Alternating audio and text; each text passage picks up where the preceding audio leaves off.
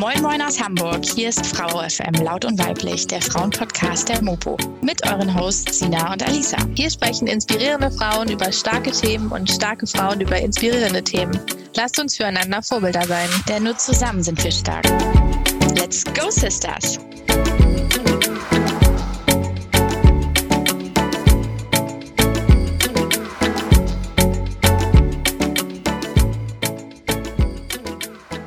Moin, moin, liebe Podcast-Freunde. Herzlich willkommen zu einer neuen Folge von Frau FM Laut und Weiblich, dem Frauenpodcast der Mopo. Mein Name ist Sina und mir gegenüber sitzt die wundervolle Alisa. Heute sprechen wir mit Katharina Wolf über ihr neues Magazin Strive, dem ersten weiblichen Business- und Politikmagazin, über Chancen und Schwierigkeiten von Frauen in der Wirtschaftswelt und natürlich über das Thema Frauen in Führungspositionen. Genau, und Katharina kennt sich auf jeden Fall äh, sehr gut aus mit dem Thema, denn sie ist selber Chefin und führt seit über zehn Jahren ihre eigene Personalberatungsfirma D-Level.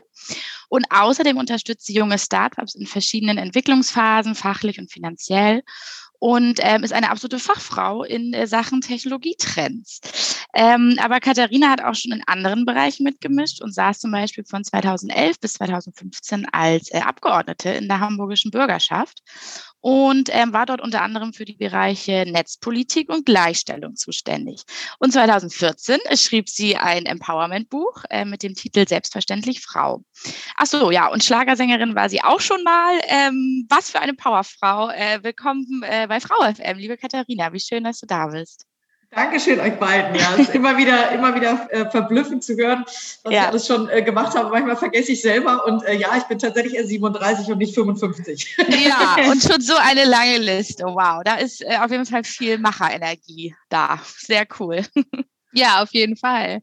Ähm, wir wollen auch gleich mit deinem neuesten Projekt anfangen, oder Projekt kann man es gar nicht mehr nennen, es ist ja schon eigentlich äh, fertig mit deinem neuen Magazin. Und zwar hast du letztes Jahr das ähm, Strive-Magazin ähm, ins Leben gerufen und ähm, hast selber im Vorspann des, des, der ersten Ausgabe geschrieben, dass mittlerweile 1,3 Millionen Frauen in Führungspositionen sind.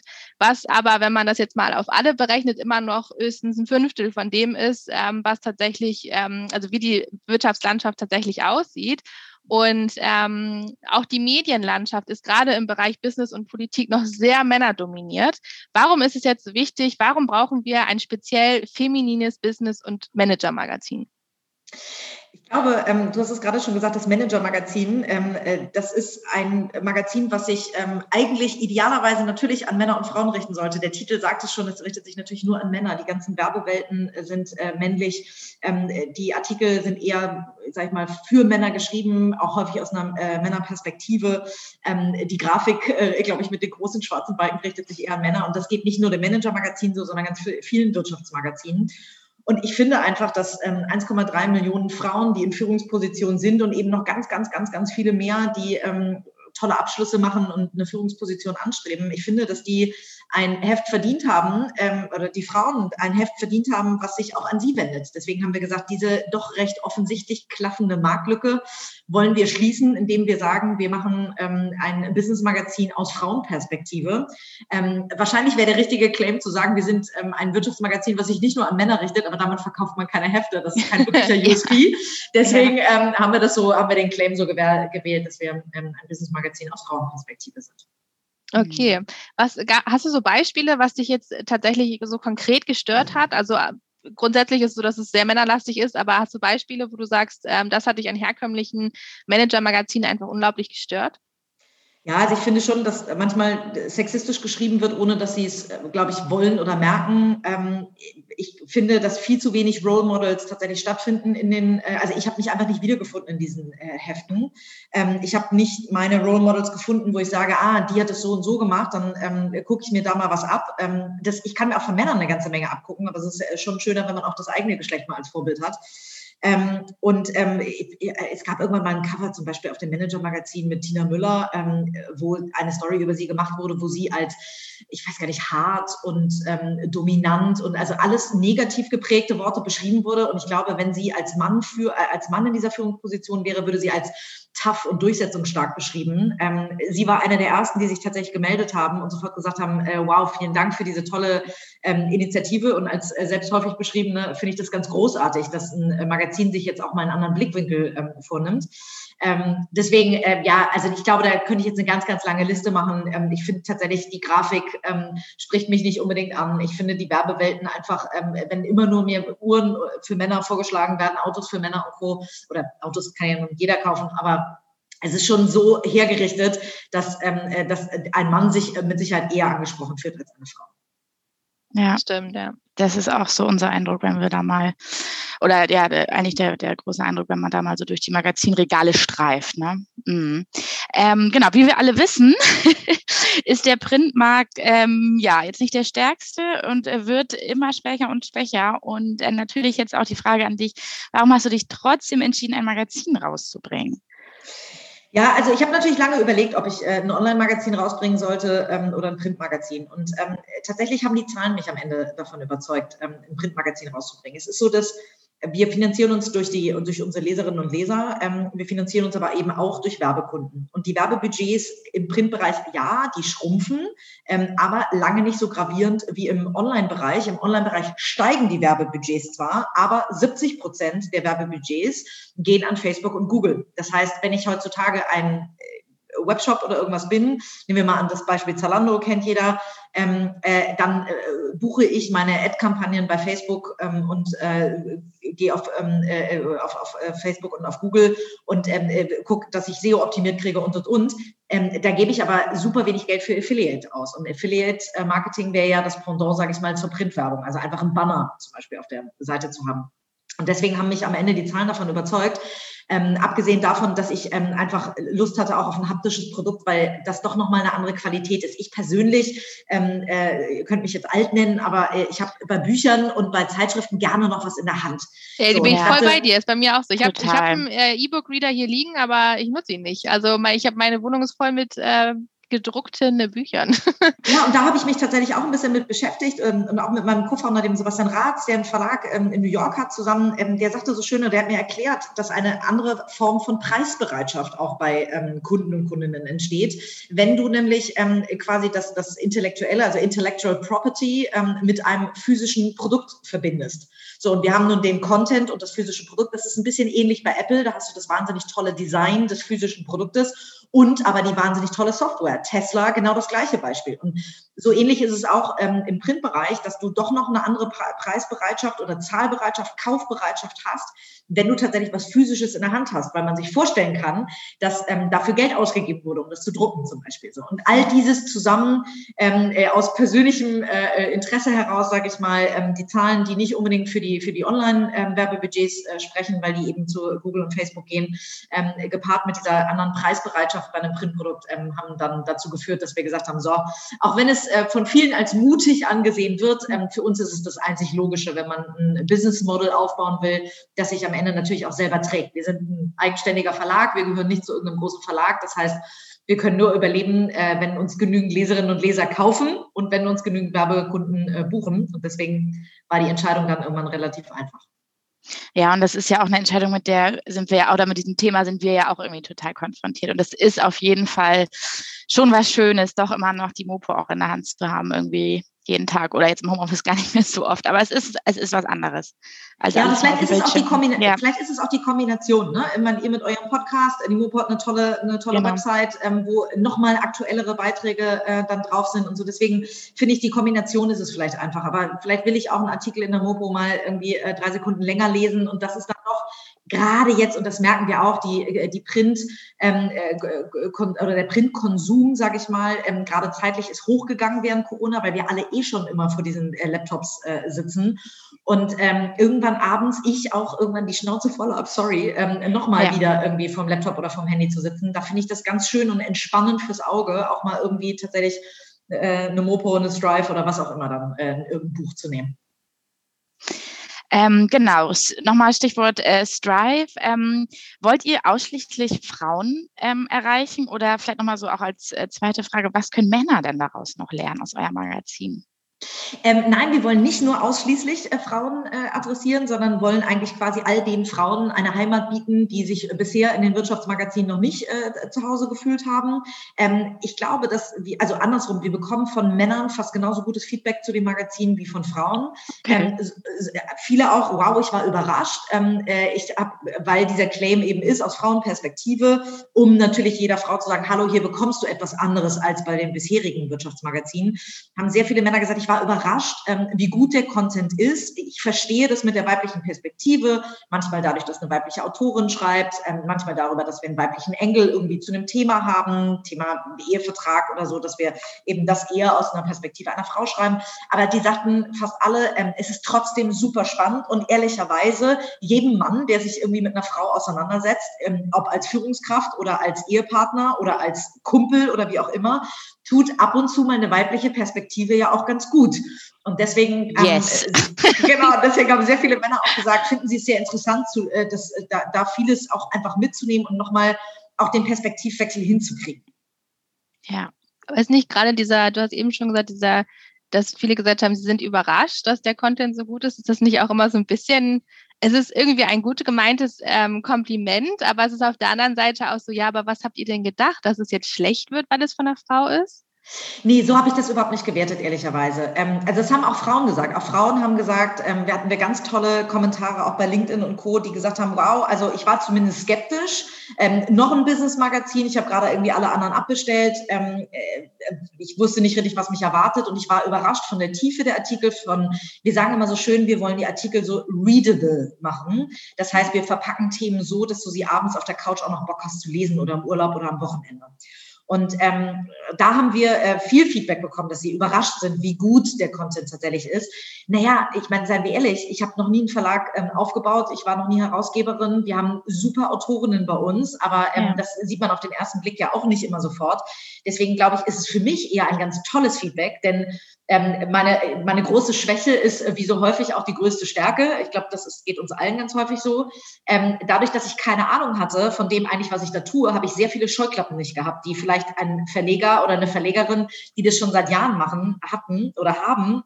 Ähm, ich habe ganz häufig den Satz gehört, aber so macht man das nicht in der Verlagswelt. Ich habe gesagt, hä, warum denn? Also ich habe ganz viele Dinge total hinterfragt und wir haben das Rad vielleicht nicht immer neu erfunden, aber zumindest mal neu angestrichen. Und ich glaube, ähm, äh, das ist was, was uns unheimlich gut tut, was aber natürlich auch am Anfang als Schwäche ausgelegt werden kann, wenn man sagt, ja, die hat ja gar keine Ahnung davon, warum soll ich mir denn das Heft kaufen? Ähm, das wird doch bestimmt nicht gut. Und da äh, arbeiten wir jetzt natürlich ganz doll dran, dass wir äh, quasi den Beweis antreten, dass wir mit den großen Magazinen mithalten oder vielleicht sogar inhaltlich besser sein können ähm, und das hinkriegen, diese weibliche Perspektive dazu zu verpacken. Und wie hast du dich dann so reingefuchst? Also hast du dir das angelesen oder dir irgendwie nochmal ein Coaching von, von aus dem Journalismus, aus dem Printbereich oder wie ging das? Also ich habe natürlich sehr, sehr, sehr, sehr viele Gespräche äh, geführt ähm, mit fast allen großen Verlagen, auch um rauszufinden, ähm, warum machen die eigentlich kein äh, Magazin, äh, kein Business-Magazin, was, was sich an Frauen richtet. Ähm, und tatsächlich haben fast alle so ein Konzept in der Schublade liegen. Ähm, die Zielgruppe ist nur zu klein, in Anführungszeichen, um diesem Wasserkopf, den natürlich ein großer Verlag hat, um diesem Budget, was so ein Verlag dann sofort einsetzt, bei einem neuen Titel gerecht zu werden. Da sind wir natürlich viel, viel besser aufgestellt. Wir haben ein kleines Redaktionsteam, können ganz viel mit Freien machen, haben eben keinen riesigen Wasserkopf. Ähm, ne? Also ich verdiene mein Geld nach wie vor über die Personalberatung. Ähm, äh, und ich, ich sage immer mal, ich habe ähm, äh, Strive quasi als meine große Leidenschaft, ähm, äh, die ich noch for free mache, aber was sich natürlich irgendwann auch hoffentlich ändert. Ähm, aber genau, da habe ich super viele Gespräche geführt und ich bin ein Mensch, ähm, der durch Geschäftsmodelle äh, lebt. Ich sauge Geschäftsmodelle auf wie irgendwie, weiß ich nicht, die Luft zum Atmen. Ähm, ich habe mich dafür immer schon wahnsinnig interessiert und deswegen ähm, in dem Moment, äh, wo mich was interessiert, sage ich immer, bin ich ein kleines bisschen ADHS gefährdet. Ähm, äh, auch wenn es, äh, ne, also ähm, ich will es nicht runterspielen, ich will es nicht runterspielen. Ich glaube, da, es gibt auch Menschen, die darunter leiden, aber wenn ich mich für ein Thema interessiere, dann fuchse ich mich halt wirklich bis ins letzte Detail rein. Und so war und irgendwann alles und ja. Genau, und so war irgendwann schnell, so war irgendwann schnell klar, zumindest welche Fragen ich stellen muss, ähm, damit ich äh, weiß, ob meine Denk Herangehensweise und meine Denke dazu irgendwie vollkommen absurd ist oder, ähm, äh, oder ob das vielleicht einfach nur ein neuer Ansatz ist. So entstehen ja Innovationen. Er braucht auch echt viel Mut, ne? Das ja, witzigerweise, witzigerweise habe ich das nie, auch als ich mit 26 meine Personalberatung gegründet habe, habe ich das nie als so besonders mutig empfunden, weil meine Eltern mir das vorgelebt haben. Meine Mutter ist Ärztin äh, mit einer eigenen Praxis äh, lange gewesen. Mein Vater ist auf Neudeutsch ähm, Entertainer, also Moderator, genau. Schauspieler, ähm, Sänger, mit dem ich ja auch lange zusammen gesungen ja. habe. Und ähm, da habe ich die Ups und Downs immer gesehen. Ich habe gesehen, was es bedeutet, äh, die Verantwortung für einen Betrieb zu tragen und, und, und. Deswegen glaube ich, bin ich damit so aufgewachsen, dass sich das für mich eher als selbstverständlich als als mutig angefühlt hat. Toll, das setzt ja auch ein wahnsinniges Vertrauen irgendwie auch in die Welt hinein, ähm, also voraus, ne? dass man dann irgendwie sagt, okay, nee, ich traue mich jetzt, ich mache das jetzt einfach, egal was dabei rauskommt. Ja, ja ich glaube, da sind auch ja. immer natürlich die, die, die Voraussetzungen irgendwie wichtig. Ähm, ich hatte das Glück, dass ich eben, ich habe mit 14, glaube ich, meine erste Sendung mit meinem Vater zusammen moderiert, mit 16 irgendwie äh, die erste CD mit ihm zusammen aufgenommen. Ähm, ja, ist krass, so, damals gab es noch CDs, gibt es ja, ja, ja. gar nicht mehr. äh, keine Kassette. Waren wir nicht mehr im Plattenalter, genau, ja. Ähm, und äh, ich habe eben sehr, sehr früh äh, angefangen und ähm, äh, habe dadurch, glaube ich, natürlich auch ein finanzielles Polster äh, aufgebaut und äh, auch vieles schon gesehen gehabt, was du mit 26, wenn du aus dem Studium kommst, sonst vielleicht nicht gesehen hast. Und das hat einfach natürlich, war eine gute Grundvoraussetzung, dass ich einfach am Ende nicht tief gefallen wäre. Und mit 26 hat, mit 26 hatte ich natürlich auch irgendwie, ich hatte keine Familie, ich hatte irgendwie keine, keine Wohnung, die ich gekauft hatte oder so. Ich hatte keine einzige finanzielle Verpflichtung, außer mich selber zu ernähren. Und das ist irgendwie ähm, natürlich leichter aus so einer Situation heraus zu gründen, als wenn du irgendwie einen Kredit hast, den du abzahlen musst, eine Familie, die du ernähren musst, ähm, irgendwie oder oder auch schon in einem Job warst, in dem du gut verdient hast, da auf ein Level wieder runterzugehen, ist auch schwieriger. Deswegen glaube ich, also das, das, das Setup, da hatte ich schon einfach Glück ähm, äh, oder habe es mir auch erarbeitet. Glück muss man sich ja auch erarbeiten. Ähm, deswegen hat sich das nicht als so als so groß, also ich, ich habe mir selber vertraut, ja, aber es hat sich nicht so mutig angefühlt oder nicht als so Grundvertrauen, glaube ich, wie es von außen, glaube ich, aussieht. Ähm, wen genau sollte denn das Magazin eigentlich ansprechen? Also du hast jetzt natürlich Frauen, klar, und auch Männer, aber gibt es da irgendwie ähm, eine bestimmte Gruppe, die du ansprechen willst, oder ist es breit gefächert? Was ist, was ist eure Zielgruppe? Also ich glaube, wenn man auf die Frauen guckt, äh, die natürlich Kernzielgruppe der, der Ansprache, sage ich mal, sind, ähm, dann haben wir so drei Cluster, sage ich mal, die wir ansprechen. Wir haben so unsere Core unser, unser Core-Client, wie man so schön sagt, ist wahrscheinlich die Frau, die jetzt entweder gerade frisch in der Führungsposition drin ist oder gerade auf dem Weg dahin ist, sich ähm, dahin zu entwickeln, Role Models haben will, gute Geschichten haben will. Ähm, wir haben auch viele Servicestücke ähm, bei uns im Heft ähm, zum Thema äh, Krankenkasse. Was sollte ich auswählen, ähm, privat oder, oder, oder gesetzlich? Ähm, nächstes Mal das Thema gut schlafen. Ähm, das Thema Verhandeln haben wir in Heft 2 mit drin. Also wie verhandle ich besonders gut? Ähm, äh, deswegen, äh, ja, ist das so, sag ich mal, die Core-Zielgruppe. Dann haben wir die Zielgruppe der, der, der Young Professionals, die jetzt gerade aus dem Studium kommen, in ihren ersten Job einsteigen und das als Orientierung vielleicht auch nutzen können. Ne? Also auch die Role Models sehen, aber, aber das für die noch ein Step vielleicht weiter weg ist. Und dann haben wir die sogenannte Hero Group, haben wir die genannt. Äh, die tollen Frauen, die tollen Frauen, die jetzt schon in der Führungsposition sitzen, die bei uns ehrlicherweise im Heft genauso gut stattfinden könnten, wie es zu lesen. Ähm, das ist unsere sogenannte Hero Group quasi. Ähm, auch eine große, das sind eben diese 1,3 Millionen Frauen in Führungspositionen, die es schon geschafft haben und die ähm, genauso gut Teil des Heftes sein können. Und 1,3 mhm. Millionen in Deutschland. In Deutschland, ja, genau. okay. Ja. Mhm. Mhm. Ist auch ganz schwierig zu recherchieren, haben wir uns auch zusammengeklaubt aus den unterschiedlichsten Daten. Äh, tatsächlich ähm, äh, über, ähm, über Alter und Berufsstand und ähm, äh, Standort und äh, Berufsfelder und und und haben wir das alles äh, zusammen recherchiert, um dann auf eine Zahl zu kommen. Deswegen sagen wir auch immer circa, ähm, weil ob es jetzt 1,3 oder 1,2 oder 1,4 sind, ähm, äh, ist äh, bei der Recherche nicht auf, den, auf die letzte äh, Hinter, Hinterkommazahl quasi recherchierbar. Ja, das stimmt. Ähm, wir haben uns jetzt auch mal ein bisschen mit dem Magazin beschäftigt. Wir haben uns das angeguckt, wir haben uns die Seite angeschaut und ähm, es ist so, einmal vielleicht zur Vorinfo, in der im letzten Jahr gab es eine Studie, in der ähm, aufgezeigt wurde, dass beispielsweise nur sechs Prozent von ChefredakteurInnen in Deutschland einen Migrationshintergrund haben. Und auch das schätzungsweise, das ist halt, da gibt es auch fast keine Zahlen zu, dass es schätzungsweise auch nur ungefähr knapp drei Prozent ähm, unter den Journalisten gibt, die einen Migrationshintergrund haben. Wenn man jetzt auch durch euer Magazin blättert, das ist ja auch bei anderen Magazinen so, sieht man hauptsächlich weiße Frauen. Ich würde mal schätzen, der Mittelschicht. Ähm, warum ist das deiner Meinung nach so? Ist das, ist das gewollt oder ist das einfach aufgrund der derzeitigen Medienlandschaft so? Also darüber habe ich äh, viele Diskussionen geführt, weil ja, ähm, da haben wir noch Nachholbedarf. Heft 1 ist natürlich entstanden, sehr stark aus meinem Netzwerk geprägt, einfach weil ich da tolle, also deswegen auch mit einem sehr starken Digitalschwerpunkt, sage ich mal, ähm, was die Themen angeht und auch was die ProtagonistInnen angeht. Ähm, äh, da haben wir noch Nachholbedarf, darüber habe ich äh, viel gesprochen. Alev Dorn, eine ganz geschätzte Kollegin, ähm, die Chefreporterin von Media Pioneers von äh, Gabo Steingart, ähm, hat äh, auch gesagt, sie würde sich wünschen, sie findet das Heft ganz toll, aber sie, sie würde sich wünschen, dass noch mehr Frauen mit Migrationshintergrund stattfinden. Ähm, sie hat absolut recht und ähm, da ist uns das passiert. Wir sind ja auch nicht frei von Mustern, sage ich mal. Da ist uns das da ist uns das passiert, was, glaube ich, ganz vielen Heften passiert, insgesamt auf das Thema Frauen. Wir haben heute gerade wieder irgendwie bei LinkedIn veröffentlicht, so dass ein Listing von deutschen Startups mit 22 tollen Startups to watch in 2021 aus einer rein männlich dominierten Startup-Welt. Ähm, also da gibt es kein einziges Startup in dieser Liste, das zumindest von einer Frau mitgegründet wurde. Ähm, so, und ich mhm. glaube einfach, warum? Weil nicht explizit geguckt wird, ähm, welche tollen Startups gibt es denn, die vielleicht von Frauen zumindest mitgegründet wurden.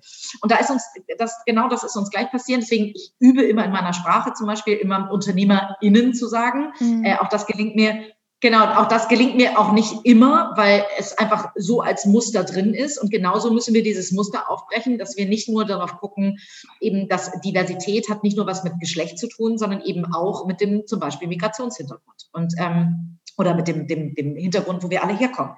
Und äh, deswegen, also in Ausgabe zwei haben wir da viel Dollar drauf geachtet. Ich glaube, äh, da können wir, äh, da können wir jetzt einen Maßstab setzen, ähm, der denen, die uns das zurückgemeldet haben, gerecht wird. Oder ich hoffe es zumindest.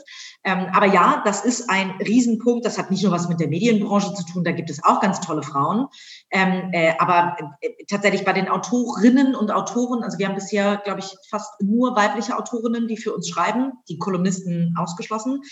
Ähm, äh, da haben wir tatsächlich erstmal darauf geachtet, dass wir die Ressorts gut abgebildet kriegen. Also dass wir für den Health-Bereich jemanden hinbekommen, äh, äh ähm, die äh, in Health-Themen besonders gut ist, für Wirtschaftsthemen Wirtschaft, Finanzthemen Finanzhintergrund äh, und und und. Und äh, da werden wir jetzt in zweiter Linie auch nochmal darauf achten, dass wir vielleicht nicht nur die weibliche Perspektive durch die Autorinnen bekommen, sondern vielleicht auch eine Multikulti-Perspektive, sage ich mal in Anführungszeichen. Ähm, genau, jetzt nochmal so ein bisschen zum Thema äh, Frauen und Führungskräfte oder Frauen und Führungsstile auch. Ähm, du bist selber Führungskraft. Ähm, was würdest du denn sagen, welche Unterschiede gibt es so zwischen den Fü oder zwischen dem Führungsstil von Männern und Frauen, die dir vielleicht auch so begegnet sind oder die du gut benennen könntest? Also ich glaube, ich fange mal an mit einem Vorurteil. Ich glaube, dieses ganze Thema ähm, Empathie und Frauen sind weicher und ähm, äh, kommunizieren besser und so, das kann wie bei jedem, äh, wie bei allem, was man so sagt, wie bei allen Vorurteilen, die es äh, so gibt, ist da immer ein Fünkchen Wahrheit dran. Ähm, ich habe gesehen oder aus meiner Erfahrung heraus ähm, sind die Frauen, die richtig erfolgreich sind als Führungskräfte, sind gar nicht, führen gar nicht so viel anders als Männer, die gut führen. ich glaube, da gibt es ja auch nochmal äh, einen riesen Unterschied. Ich glaube, dass Frauen, weibliche Führungskräfte besonders ähm, sind dadurch, dass sie mehr reflektieren. Ich glaube, dass, ähm, dass tatsächlich, also gerade deswegen sage ich, gute, Führungs gute männliche Führungskräfte reflektieren eben auch, kommunizieren gut, also die passen sich dem an, was ihr Team auch braucht. Und da unterscheiden sich Männlein und Weiblein dann nicht mehr so immens.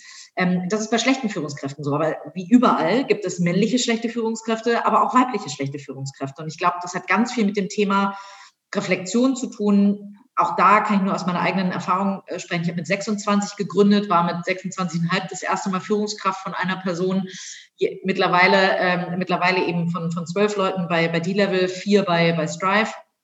Ähm, und ich war am Anfang mit Sicherheit, also ich habe mich viel zu wenig mit mir selber beschäftigt. Sowohl, ähm, wie will ich denn führen? Ähm, was will ich für ein Team haben? Was will ich für Werte im Unternehmen haben? Was habe ich für eine Vision für meine Unternehmen oder für mein Unternehmen?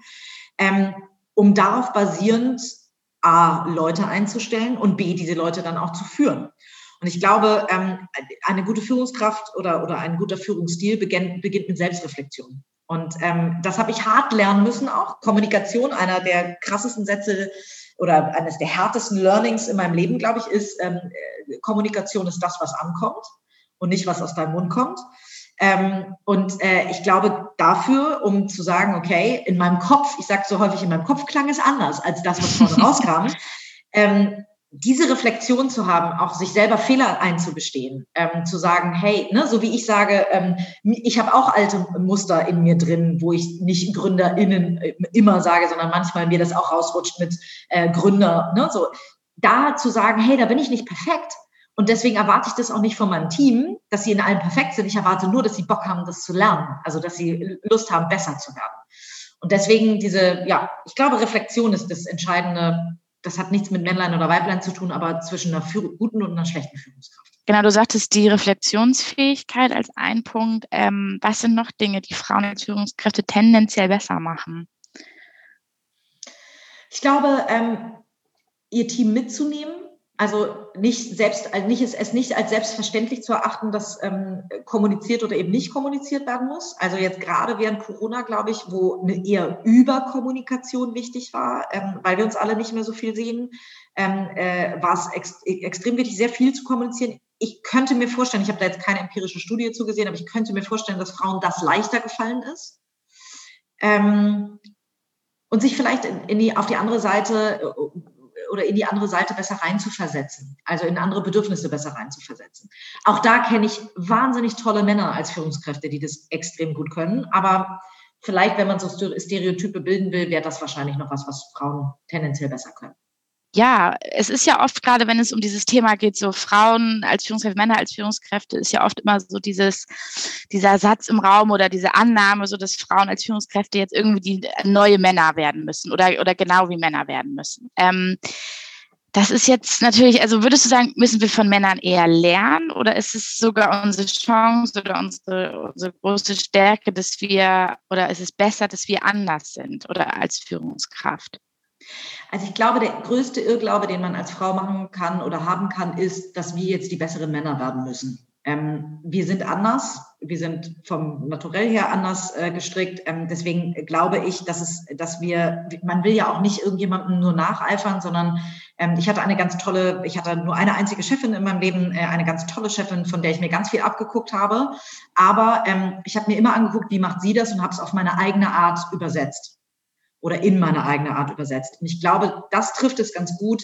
Wir müssen nicht die besseren Männer werden. Wir müssen nicht, also ja, ich war unter anderem in der Politik auch erfolgreich, so blöd es klingt, ähm, weil ich in der Lage war, am Ende mit den Jungs am, am, am Tresen noch den letzten äh, Shot zu kippen. So, ne, das ist, das ist so ein typisch männliches Ritual, irgendwie lange noch an der Bar zu sitzen und, und, und zu saufen.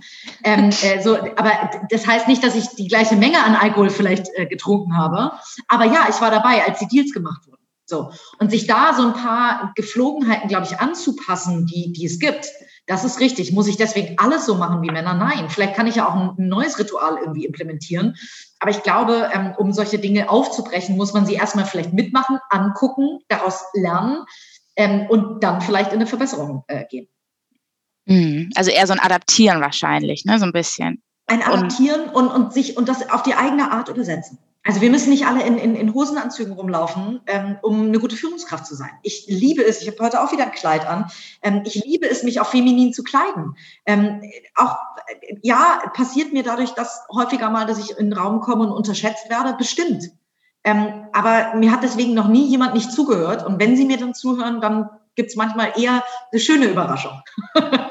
Ja, ja, ich glaube, das ist halt auch dieses mit dem, ne, diesem äußeren Erscheinungsbild, das man natürlich als Frau hat und was du schon genauso sagst, dann kommt man im Kleid und es wird sofort vorausgesetzt, okay, die ist jetzt total weiblich und total träumerisch oder was da irgendwie immer losgeht. Und da müssen wir natürlich total von wegkommen, ne? Also sowohl Männer ja, als auch Frauen.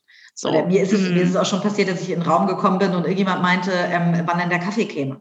Ja, also, weil klar. sie dachten, ich ja. würde den Kaffee bringen. So. Klar. Also, das, aber da muss man, glaube ich, als Frau mittlerweile, wir wissen, dass es solche Situationen gibt. Wir wissen, dass das passieren kann. Und da muss man sich vielleicht einfach zwei, drei Sätze irgendwie im, im, im, im, im Bunker der, der Sätze, sag ich mal, irgendwie äh, äh, abspeichern, ähm, was passiert, dass man schlagfertig kann, sein kann in solchen Situationen. Ne? Wir wissen alle, wie es ist, wenn wir irgendwie auf Klamotten angesprochen werden, ähm, äh, irgendwie, äh, oh Mensch, das betont aber die Taille gut oder Mensch, das ist aber ein toller Ausschnitt oder so, vollkommen unappropriate. Aber wir wissen, dass es leider eben passieren kann. Und deswegen umso wichtiger, glaube ich, dass man da in seiner kleinen Sprücheschatulle ähm, ab und zu den einen oder anderen Spruch schon mal abspeichert, um dann schlagfertig genug reagieren zu können. Ja, oder halt auch dieses, ne, dass nur weil es, nur weil man sich irgendwie gern zurecht macht oder sich irgendwie schön kleidet als Frau, oder so heißt es halt nicht, dass man irgendwie inkompetent ist oder blöd oder, also das ist, ist ja auch immer so oft, ne, wenn du dann irgendwie nett aussiehst und so weiter. Naja, großes Thema. Absolut. ähm, genau. Und noch ein großes Thema, was aber vielleicht, äh, vielleicht hast du eine ganz kurze, knappe Antwort äh, für uns. Und zwar, ähm, das ist natürlich eine Frage, die wir dir irgendwie an der Stelle irgendwie gerne stellen würden, was du denn persönlich von der Frauenquote hältst. Das ist wirklich schwer in einer kurzen Antwort. Ich ja. persönlich finde das Instrument der Frauenquote nicht ideal, ähm, weil ich glaube, dass es dazu führen kann, dass eine Frau, die in einen, einen Vorstand zum Beispiel ähm, äh, kommt oder so, mit anderen Augen gesehen wird und dass Männer eher dazu neigen, dann zu sagen, die sitzt da ja nur, weil es diese Quote gibt. Ähm, ich sehe, dass ich was tun muss. Ich bin dafür, dass wir vielleicht andere Hebel finden über Sichtbarkeit. Ich verstehe jede Frau, die für eine Quote ist. Ähm, auch da hat sich, glaube ich, mein Blickwinkel ein bisschen geändert. Ähm, man kann halt bei so einer Frage nicht sagen, jein, ähm, ja, ich finde Teile gut, ich finde andere Teile nicht. Man muss ja irgendwann entscheiden, soll sie eingeführt werden oder nicht. Und da habe ich gesagt, okay, ähm, äh, ich hätte mich, glaube ich, in letzter Instanz dagegen entschieden und hätte andere versucht, andere Mechanismen ähm, äh, zu wählen. Aber, ähm, äh, aber ich verstehe den Ansatz und ähm, ich bin auf jeden Fall gespannt aufs Ergebnis und hoffe, dass die Frauenquote dazu führt, ähm, dass es besser wird und nicht, dass es schlechter wird. Aber so richtig eine Alternative dazu gibt es ja auch nicht, ne? Also ja, ich glaube, also ich glaube, ich glaube halt nicht an Bestrafung, sondern ich glaube eher an, an Positivförderung. Ähm, ich fände es viel, viel spannender, irgendwie mal zu überlegen, welche Subventionen könnte man vielleicht Unternehmen geben, wenn sie schon in der Lage sind, irgendwie Frauen auf der zweiten, dritten, vierten Führungsebene, sage ich mal, da schon gewisse Quoten zu erfüllen und dafür Steuererlassungen zu, äh, Erleichterungen zu bekommen oder, oder, oder. Ähm, das ist immer leichter, glaube ich, als zu verordnen, irgendwie das oben genau in der ersten Führungsetage, äh, sag ich mal, äh, äh dann die Frauen sitzen müssen. Gerade weil der Karriereknick ja doch meistens zwischen 30 und 40 kommt. Und das ist in den, in den seltensten Fällen das Alter, in dem man schon in einen Vorstand einzieht. Also praktisch ein guter Anfang, gute Intention, aber noch ausbaufähig. Genau. Ja. ja. Ähm, wenn man jetzt mal so ein bisschen auf die jüngeren Frauen oder vielleicht auch auf Mädchen in den Schulen, ähm, wie meinst du, sollte die Förderung aussehen? Sollte da noch stärker auf Förderung für, also gerade bei Mädchen jetzt in Bezug auf ähm, Wirtschaft eingegangen werden? Ist das vielleicht auch etwas? Also gerade bei der Jobwahl, ne? Also was ich immer in der Schule vermisst habe, ist so ein bisschen, äh, ich bin noch aus einer dieser Generationen, ähm, wo man irgendwie zu so einem komischen Institut gegangen ist, da irgendwas in so einen Computer eingegeben Ei. hat. Und dann das haben so wir auch noch gemacht. Das haben wir auch noch gemacht. Langes, genau, also Wahnsinn, wie lange es das noch geben wird. Ähm, ja. Da kam raus, ja. ich könnte Pastorin werden und alles Mögliche, ähm, äh, was dann irgendwie für jemanden Extrovertiertes irgendwie passen könnte. Ähm, ich finde, dass in der, in der Schule und auch im Studium viel zu wenig auf Sinnhaftigkeit und auf Jobs mit Zukunft eingegangen wird. Also unsere Welt verändert sich, Technologie übernimmt. Ähm, das heißt aber nicht, dass jetzt ähm, alle Arbeitskräfte auf einmal nicht mehr gebraucht werden. Und, und ja, ist es mit Sicherheit zukunftsträchtiger in den Bereich IT oder Data ähm, einzusteigen oder Online-Marketing oder wie auch immer, als ähm, heutzutage in, in, in Jobs einzusteigen, die halt immer mehr abgebaut werden. Ne? Also Filialen werden immer mehr geschlossen. Da irgendwie zu sagen, ich will Filialleiter von, von bei, bei Lidl, Aldi, wem auch immer äh, werden, ähm, äh, ist vielleicht nicht der Job mit der Zukunftsaus, äh, mit dem Zukunftsausblick ähm, wie in Technologieberufen. Und das schmackhaft zu verkaufen und auch zu sagen, hey, IT ist nicht stumpf Einsen und Nullen hintereinander rein, sondern ist durchaus ein kreativer Beruf ich glaube, da könnte ganz viel noch passieren, damit irgendwie Mädchen auch Lust kriegen auf solche Jobs. Ja, auf jeden Fall. Und vielleicht auch so ein bisschen eher dieses, was ist denn meine Persönlichkeit, was kann ich denn gut, auch so ein bisschen fördern. Das ist das, was mir zum Beispiel früher total gefehlt hat, ähm, dass ich nach dem Abitur überhaupt nicht wusste, was ich jetzt eigentlich machen soll. Auch, ich wusste auch überhaupt nicht, welcher Studiengang wäre denn überhaupt was für mich. Ähm, und habe dann erstmal eine Ausbildung gemacht, weil ich dachte, naja, hast du ja erstmal was. Und habe ich halt eine Ausbildung gemacht, war dann auch okay. Und habe dann studiert. Aber es dauert halt auch, ne? also dass man so ein bisschen darauf vorbereitet wird, einfach ähm, welcher ja. Studiengang passt. Und das wird ja immer heftiger, weil die äh, Jungs und Mädels heutzutage mit 17 irgendwie aus der, äh, aus der Schule teilweise rausgehen. Ne? Ja. Also ähm, ja. das ist, also ich mit 19 war ehrlicherweise schon überfordert, deswegen habe ich was studiert ja. mit Jura, was ich danach nie wieder gebraucht habe. Ja. ja. Das ist aber häufig so, ne, dass man was anderes macht. Ja, habe ich, also ich habe auch etwas ganz anderes studiert. Ähm, aber ich glaube, es ist auch in der Schule, gerade wenn es um diese Berufsfindungssachen geht, man hat auch immer, finde ich, gar nicht so eine Vorstellung. Dann sitzt man da mit 18, 19 und hört diesen Job und weiß immer gar nicht, was das überhaupt bedeutet. Und da finde ich, muss zum Beispiel auch mit Praktika etc. muss ganz anders angesetzt werden. Ich meine, wir sind alle in diese Arbeitsagentur da irgendwie gerannt und das wird immer noch, und das hat uns allen letztendlich nichts gebracht. Nee, in der und Tat. Da, Pastorin ist aus mir nicht geworden. Nee, ganz andere Richtung. ja, total. Ähm, wenn man jetzt nochmal so ein bisschen in deinen Lebenslauf guckt, du hast ja wirklich ähm, viele Stationen schon durchlaufen, du hast ähm, viel gemacht, hast wahrscheinlich auch dich immer wieder neuen Herausforderungen irgendwie stellen müssen.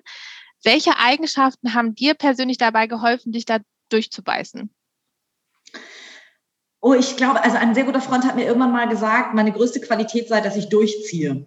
Ähm, ich ich, äh, ich probiere Dinge nicht, also ich teste Dinge an, ja, und verwerf sie dann entweder relativ schnell, wenn sie nicht funktionieren, oder ich ziehe halt wirklich durch. Ich mache in den seltensten Fällen 50 Prozent, ich bin absoluter 130 Prozent Mensch.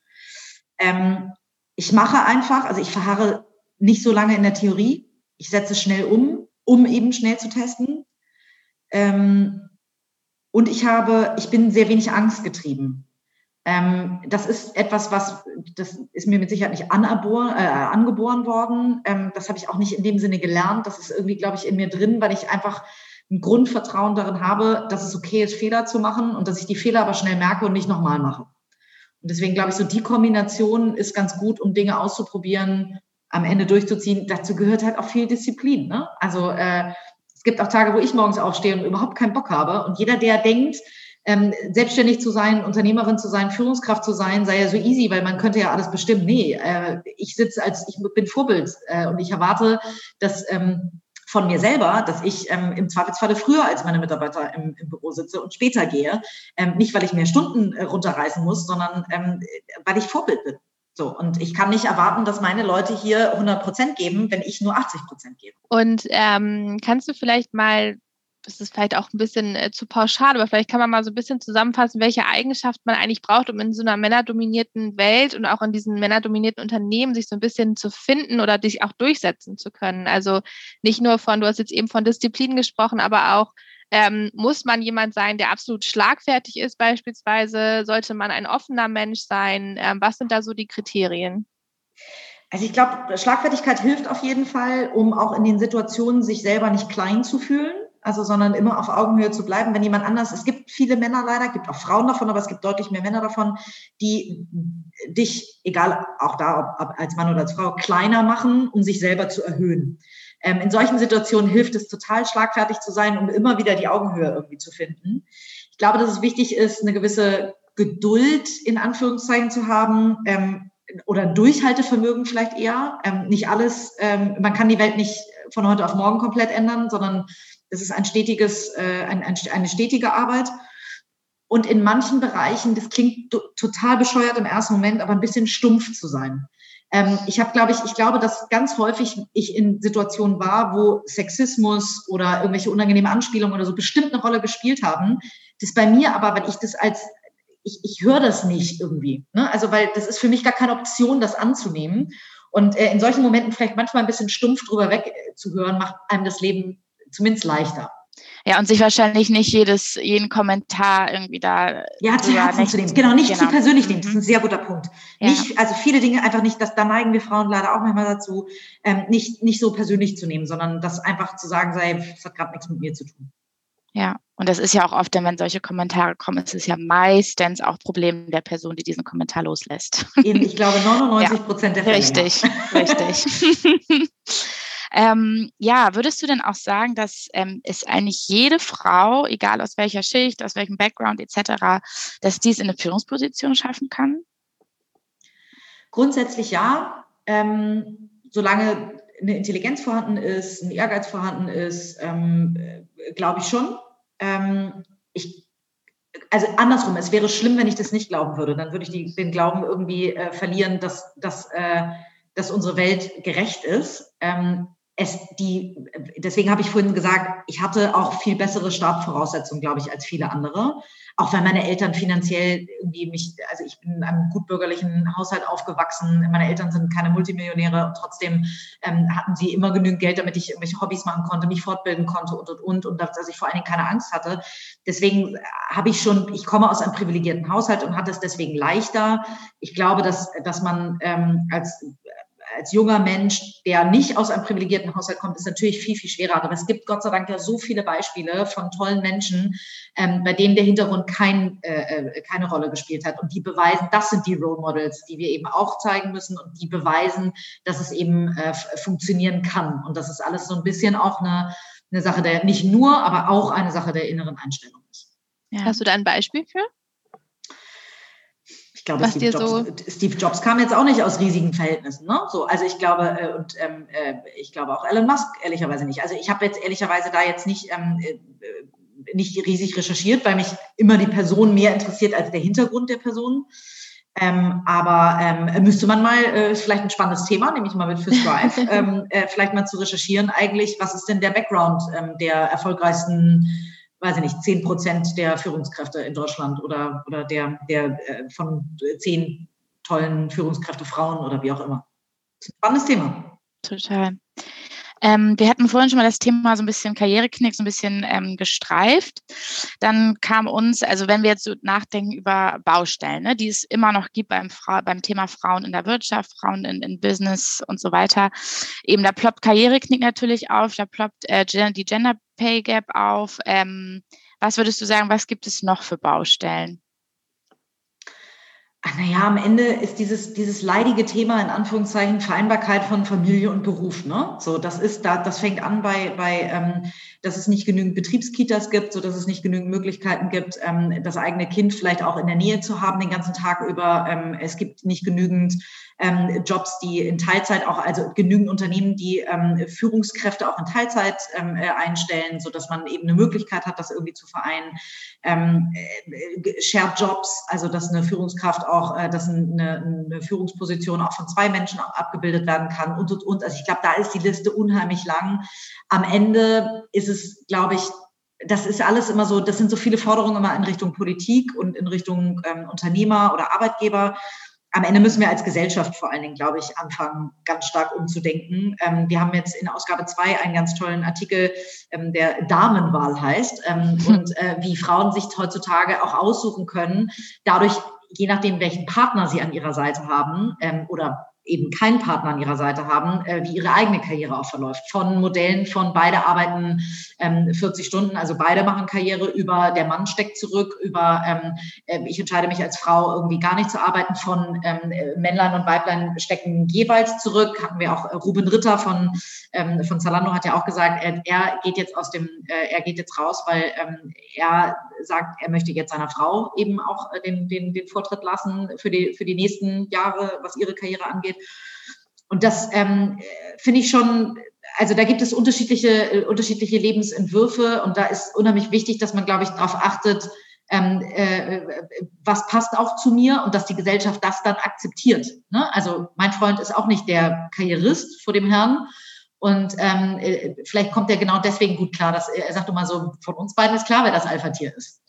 So, und äh, und ja. er, hat aber, er hat aber genügend Cojones, würde man wahrscheinlich ja. sagen, äh, um, um, ne, um dem, in, also um da nicht in seinem Ego irgendwie sich blockiert zu fühlen, sondern ja, in seiner Männlichkeit. Der damit klar, genau, der damit ja, total. Ja. Und ich glaube, da muss die Gesellschaft umdenken. Auf jeden ja, Fall. Großes Thema. Gerade wenn man um dieses Umdenken auch äh, ähm, spricht, ist es ja auch so, dass Frauen sich häufiger weniger zutrauen und dass auch ähm, sich Frauen häufig gerade in der Karriere, die äh, ja auch mit sehr hohen Aufstiegsmöglichkeiten zu tun haben, nicht so richtig zutrauen, ähm, was ja auch so ein bisschen gesellschaftlich, oder was heißt ein bisschen, was sehr gesellschaftlich auch geprägt ist und was in uns allen so ein bisschen ähm, vorherrscht. Aber wo stehen wir uns denn da am meisten eigentlich im Weg?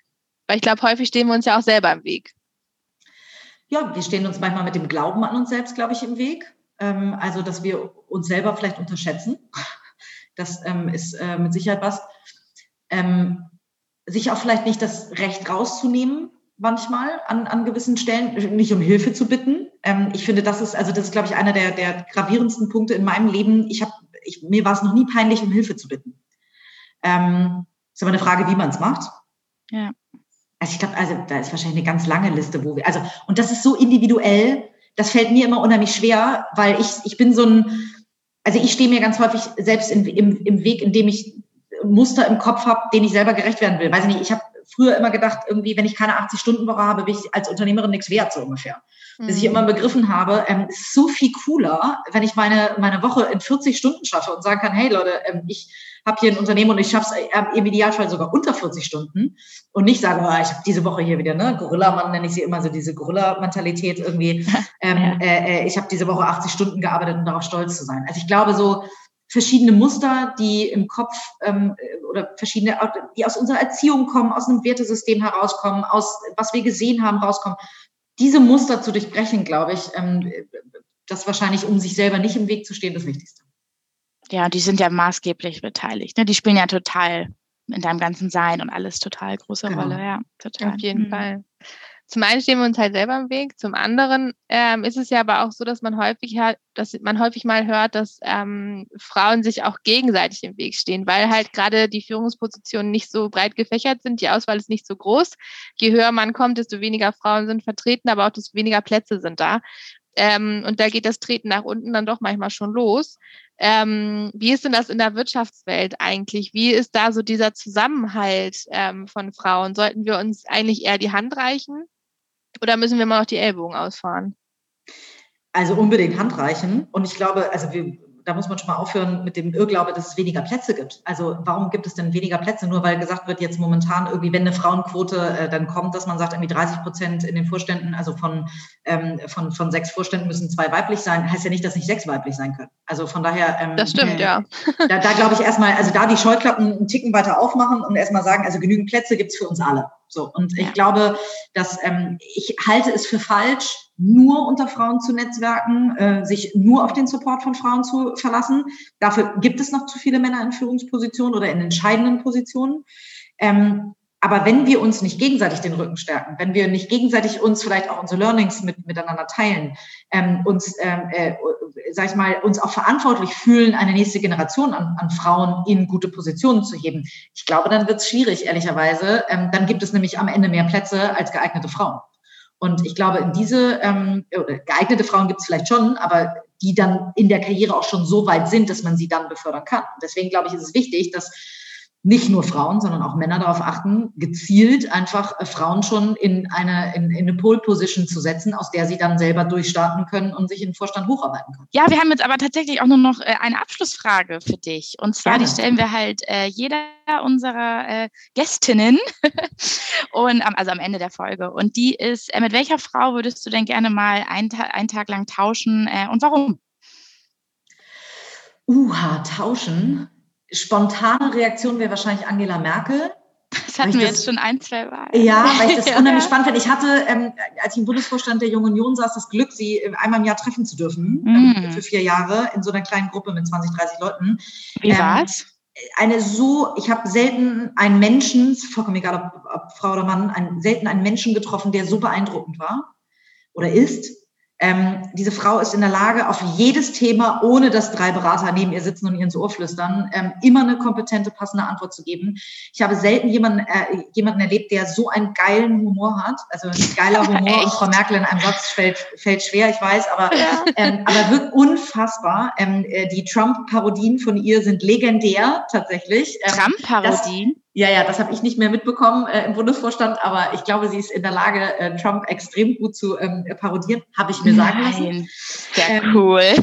Und ähm, äh, nein, also eine wahnsinnig, äh, eine, eine und gleichzeitig irgendwie auch eine, eine herzliche Person. Also deswegen, ähm, mit der würde ich ehrlicherweise wahrscheinlich lieber noch einen Tag verbringen, als einen Tag mit ihr zu tauschen. Mhm. Ähm, tauschen vielleicht abstrus, aber wir haben in Heft 2 eine, eine ganz tolle Geschichte über ähm, eine, eine Frau, die ein Family oder die Family Office ähm, äh, aus, äh, von sehr wohlhabenden Familien aus den Vereinigten Arabischen Emiraten äh, leitet und dort Frauen enabled, ihre eigenen Finanzen zu übernehmen. Glaube, ähm, ich glaube, ich hätte unheimlich Lust, mit einer dieser Scheichtöchter und so weiter, ne, Prinzessinnen und so weiter, mal einen Tag zu tauschen, um mal die Perspektive zu kriegen, wie es ist, wenn du als Frau nicht alle Rechte hast, wenn du als Frau verhüllt durch den Tag gehst, wenn du als, als Frau weniger Entscheidungsoptionen hast und, und, und, einfach nur um das nachempfinden zu können. Ähm, weil es eine so andere Kultur ist, die ich mir so wenig vorstellen kann, weil, wir, weil ich so frei ja. aufgewachsen bin. Ähm, deswegen, auch wenn es dann vielleicht nicht der schönere Tag wäre. Ähm, es wäre, glaube ich, ein sehr lehrreicher Tag und vielleicht auch einer, der genau für den Perspektivwechsel gut ist. Ja. Ist doch mal was Neues. Das hatten wir tatsächlich noch nicht. Stimmt. ist ja auch nicht, weil es eine Wunschvorstellung ist, sondern eher nee, genau. um, den ja. Perspektivwechsel zu kriegen. Ja, ja. genau. Ja, dann cool. ganz lieben Dank für das Gespräch. Es war sehr aufschlussreich. Ja. Ich danke euch. Es hat sehr viel Spaß gemacht. Sehr, sehr ja, schön. Vielen Dank. Und ähm, vielleicht genau, magst du noch sagen, Strive, wie kommt das immer raus?